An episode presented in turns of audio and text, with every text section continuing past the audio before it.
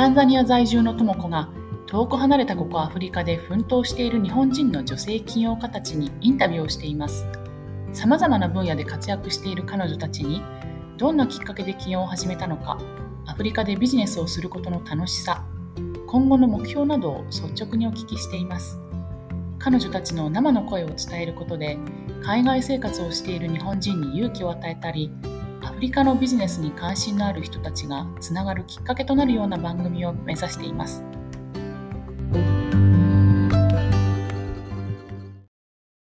えー、今日はタンザニアの泉さんにお話を聞かせていただきます。泉さん、今日はよろしくお願いします。あよろしくお願いします。えっと、じゃあ早速、泉さんはタンザニアで今、何、どんなあのビジネスをされているのか教えてもらえますか？はい。はい、と私はあのタンザニアの伝統絵画のティンガティンガアートをこっちであのオーダーして、それを今は日本に輸出して、日本で販売をしています。うん。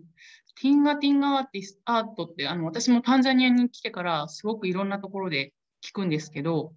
どういう伝統絵画なんでしょう？う約50年ぐらい前に、うんうん、その創始者のエドワード・サイリー・ティンガティンガという人が描き出した絵で、はい、その頃物のなかった時代だったので建築資材のペンキと灯油を混ぜてあのベニヤ板に描き出したというのが始まりで、6色のペン、原色のペンキだけを使って描くというのが特徴的です、ね。うん。今じゃあそのティンガティンガアートのその絵画を日本のお客さん用に、えーえっとまあ、アーティストに作成してもらって日本に売っているっていうビジネスってことですよね。ですね、もう創始者は亡くなっているので、そのはい、あの意思を継ぐ弟子さんたちが100人ぐらいいて、うん、その彼らが今も書いているので、それを私は販売しています。うん今、その100人くらいいてってことだったんですけど、あのやっぱり日本のお客さんに、ね、絵画を売るっていう場合、やっぱり日本のクオリティってやっぱ高いので、それなりのものじゃないと、うん、なかなか売れないんじゃないかなって思うんですけど、そこら辺ってやっぱりその、日本でちゃんと売れるようにっていうことで、泉さんがこう、なんでしょう、特に気を使って対応しているとか、そういうのはあったりするんですか？そうですね。なんか初めてその、うん、ティンガティンガアートを見た時に確かにすごく可愛いし、おしゃれだし日本人知らないから絶対広めたいなとは思ったんですけど、うん、やっぱりこうお土産物やレベルというか可愛いけど雑、な感じをすごい非常に受けて、もし日本で売るならそこはちょっとやった私の手で変えていかないと販売難しいだろうなと思って、うんうん、というのも百貨店ビジネス今させてもらってるんですけど新宿伊勢丹とか銀座三越のあのアートギャラリー美術とかでさせてもらうと日本人の画家さんとコラボすること結構多いんですよね。そうすると、もう比べるとあから明らかに その繊細さが違う。私がどんだけ頑張ってもその繊細さは同じようにはいかないしなんか今でもそうあのそのそのクオリティをこう守っていくことだけはもう口うるさく言ってあの書いてもらってるんですけど、うん、なんかその売るところそうですよね。売るところがね日本の、うん、ごめんなさい、どうぞ。ごめんなさい、手抜いちゃうんで、どうしても。うん、もういつもこうパトロールしながら、パトロール。あの書かせ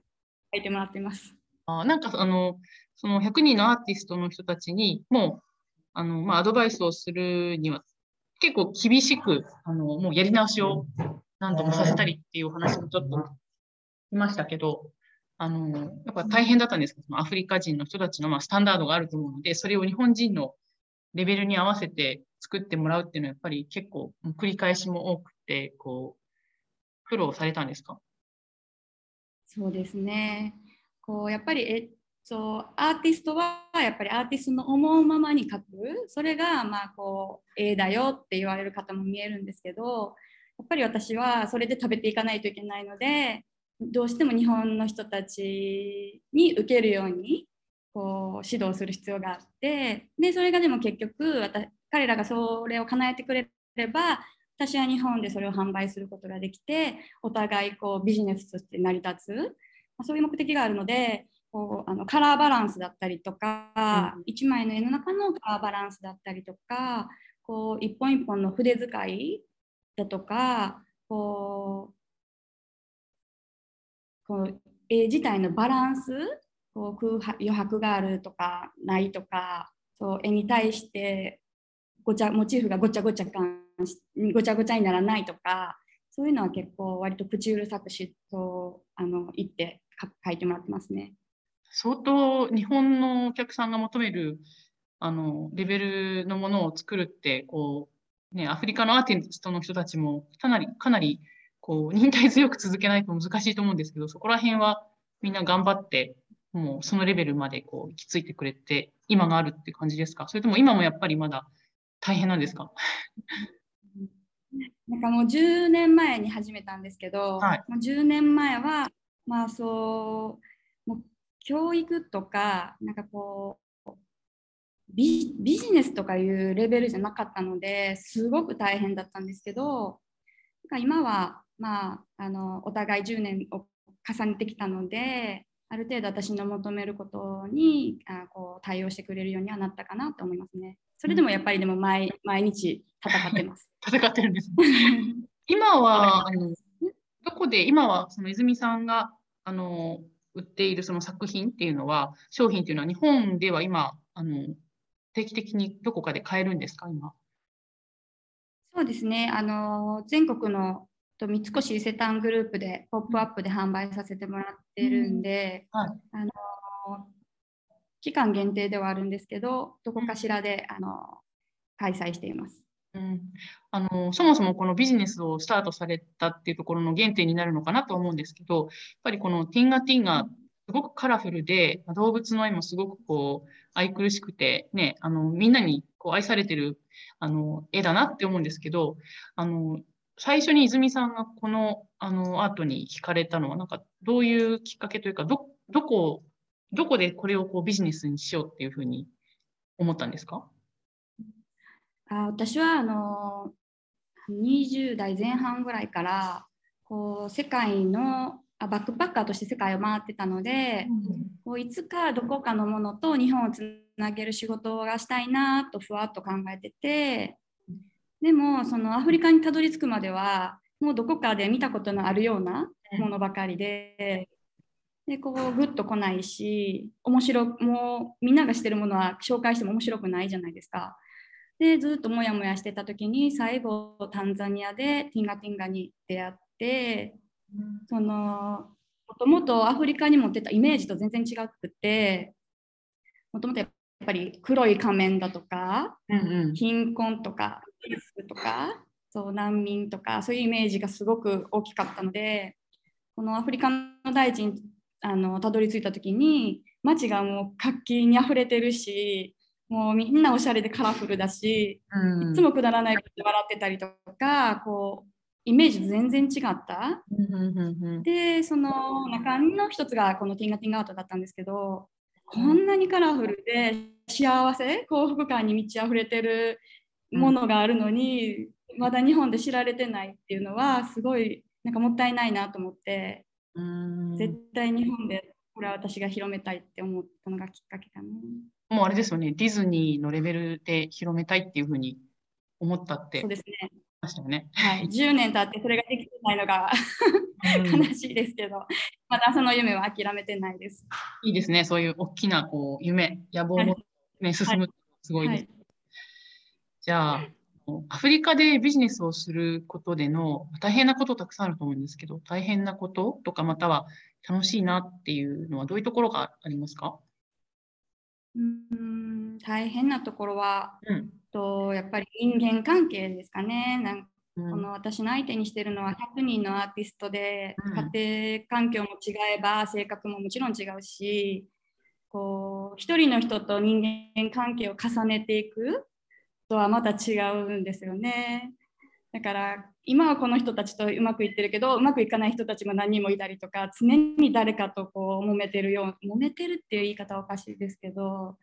そう常に順風あ常にこういい関係をも保ててるわけじゃないので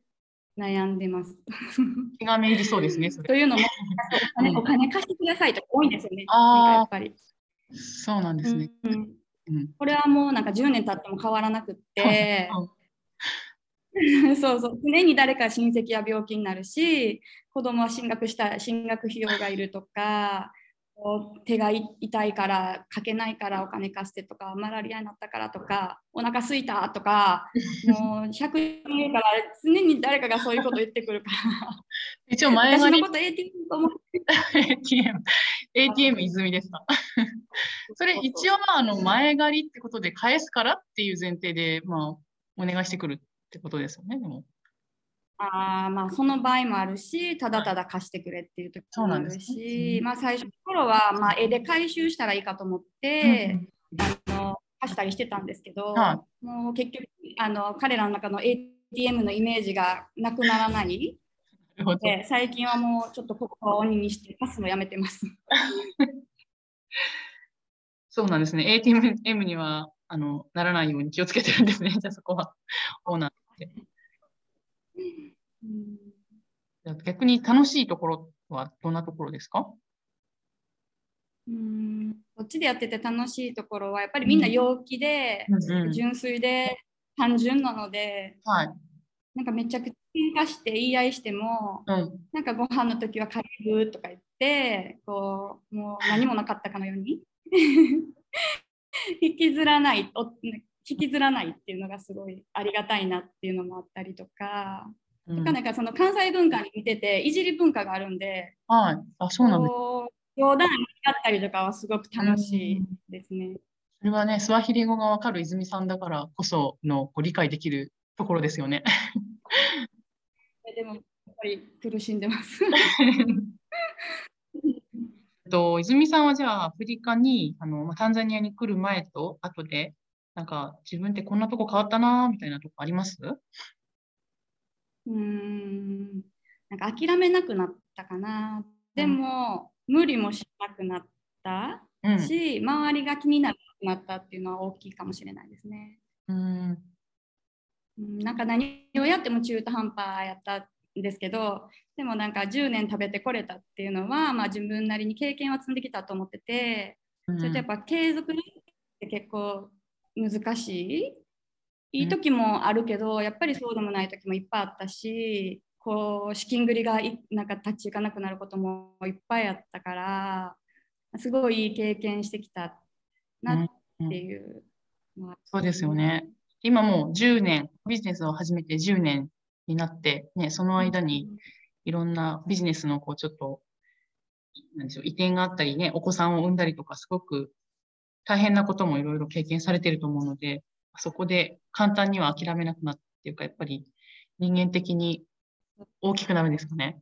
成長。ね、なんか10年前はね、アフリカブランドってあんまりなかったんですよ。うんうんうんブルーオーシャンだったんですけど、はい。最近はかなり増えてきて、レッドオーシャンになってるので、多分昔の私ならなんか焦ったりとか、うん空回りしてたと思うんですけど、うんうんう最近はん。全然気にならなくあて、私は私でやりたいことを、やりたい世界を抜くだけっていう感じに思えるようになったのは、まあ成長かなと思ってます。なるほど、なるほど。そし、それではじゃあ最後に、そんな泉さんが今後、あの、やりたいなと思っていることとか、目標とかあれば、あの、共有してもらってもいいですか？そうですね、あのもうよく言ってるんですけど、夢はまあディズニーレベルにみんなに,、みんなに知ってもらえるようにすることと、絵を飾る文化を日本に広めたいなと思ってます。うーん。こっちってね、そうやっぱりあの日本ヨーロッパの著名人の人ってすごくはい高いじゃないですか、原画。そうですねで。も、ティンガティンガート、楽しんでいただけるアートなので、こううんアートに踏み入れる入り口になれたらな、興味持ってもらう入り口になれたらなと思ってるので、うんうんうん。そうですね。絵画ってやっぱり、まあ、それなりのお値段のするものが普通なので、こうちょっと高尚な、あのお金のかかる、なんでしょう。ちょっと、ものっていうイメージがありますけど、確かに、ティンガティンガアートからだったら、ちょっとこう、もうちょっと気軽に始められるっていうのはありますよね。ねうん、じゃあ、泉さん、あの、最後に、その、今、あの、されているビジネスの、あの、お店の名前、ちょっとユニークだなと思ったんですけど、えっ、ー、と、どういう意味なんですか？とジョーアフリカと言うんですけど、うん。はい、ジョーってあのスワヒリ語で、うん、あのこっちにおいでっていう意味なんですよね。であのこうたくさんの人たちが集まるようなたくさんの人にあなんか集ってもらえるようなブランドになればなと思ってます。うんいい名前ですね。ありがとうございます。じゃあ、引き続き、はい、のたくさんの日本の人たちがこのティンガティンガアートに触れられる機会が増えるように、あの泉さんも頑張ってください。はい、ありがとうございます。はい、じゃ今日はどうもありがとうございました。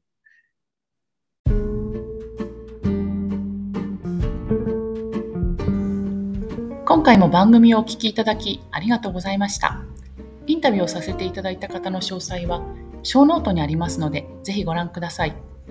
また、皆さんの周りでアフリカでの生活やビジネスに興味のある方がいましたら、ぜひこちらの番組を紹介していただけると嬉しいです。それではまた、 Asante